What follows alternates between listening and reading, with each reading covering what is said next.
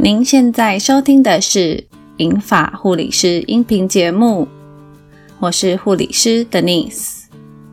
今天的内容将与您分享骨质疏松的预防与照护。此音频节目内容为经验分享，并不能取代医生及其他医疗人员的专业意见。让我们一起开始探索。银发族的日常照护吧。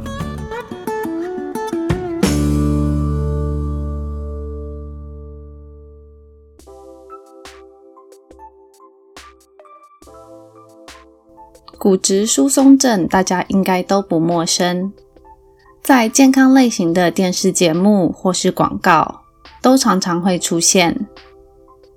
大家也都知道，从饮食或保健品补充钙质。但因为在没有骨折、没有疼痛发生前，骨质疏松症就如同无声的疾病，仍然容易被忽略。什么是骨质疏松症呢？我们身体骨骼的骨质自出生后会随着年纪而增加，大约到二十到三十岁会达到高峰，之后骨质会逐渐减少。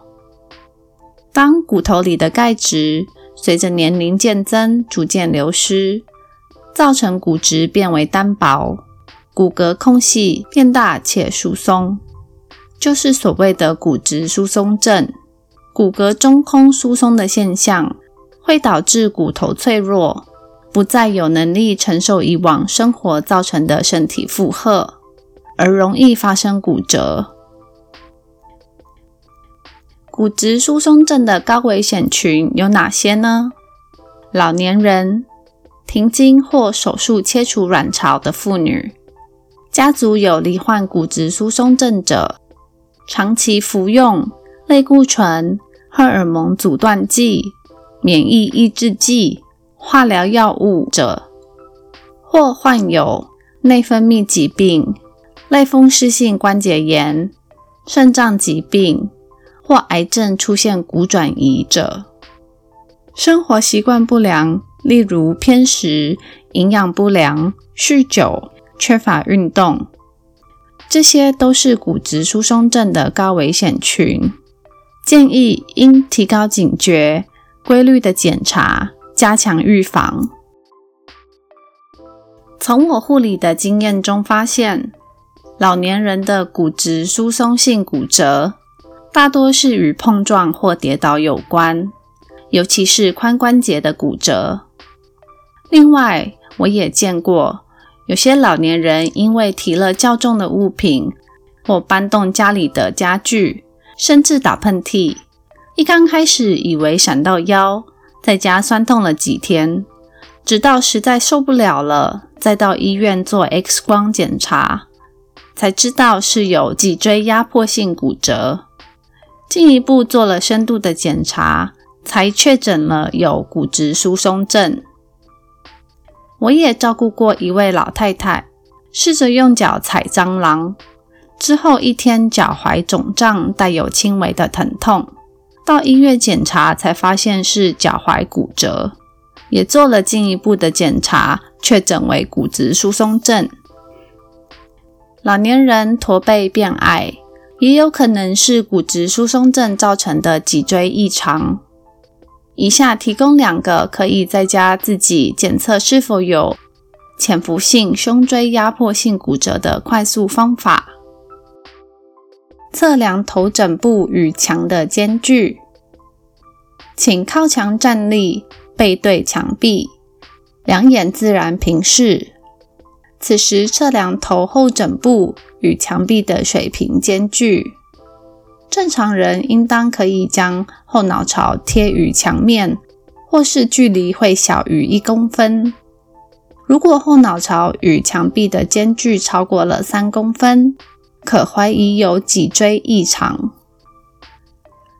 另外一个方法是测量肋骨下缘与骨盆的间距。请各案站立，两手自然平举。此时测量侧面肋骨最下缘与骨盆上缘的垂直间距，正常人应该会有二到三指宽的距离。如果距离小于一指幅宽，可怀疑有脊椎异常。文章内会有参考图片，能让您更加理解。如果发现家中老年人有以上脊椎异常的情况，可至医院进行骨质密度的检查，加强预防。骨质疏松造成骨折了，怎么办呢？医生会依照骨折和疼痛的情况，以及老年人的生理状况做评估后，再决定是否需要手术。保守疗法像是利用石膏、绷带或背架等方式固定，搭配休息和止痛药，还有循序渐进的物理治疗，还是比较常见于八九十岁的高龄年长者。老年骨松性骨折的护理重点着重于止痛、预防跌倒，同时因为行动力减少。或因为有佩戴石膏、背架等支撑器，预防压疮也不能忽视哦。临床上，医生也会依据病患骨质密度检测的结果与骨折发生的程度，开立适合的骨质疏松药品，并搭配适当的钙质与维生素 D 补给品。这里提醒您，市售的钙片有非常多的种类。依照钙盐的成分，又可分为碳酸钙、磷酸钙、柠檬酸钙、醋酸钙等等。有一些可能更适合用于胃酸不足的老年人，或是肾衰竭的病患。建议可以咨询医生，选择最适合自己的钙质补给品。骨质疏松症该如何预防呢？建议骨质疏松高危险族群应趁早检查，提高警觉，均衡饮食，维持适当的体重，透过适当的日晒来增加体内维生素 D 的转换。维生素 D 可以帮助人体从肠道吸收钙质。保持规律而适度的运动习惯。骨质正常者可从事负重力的肌肉训练。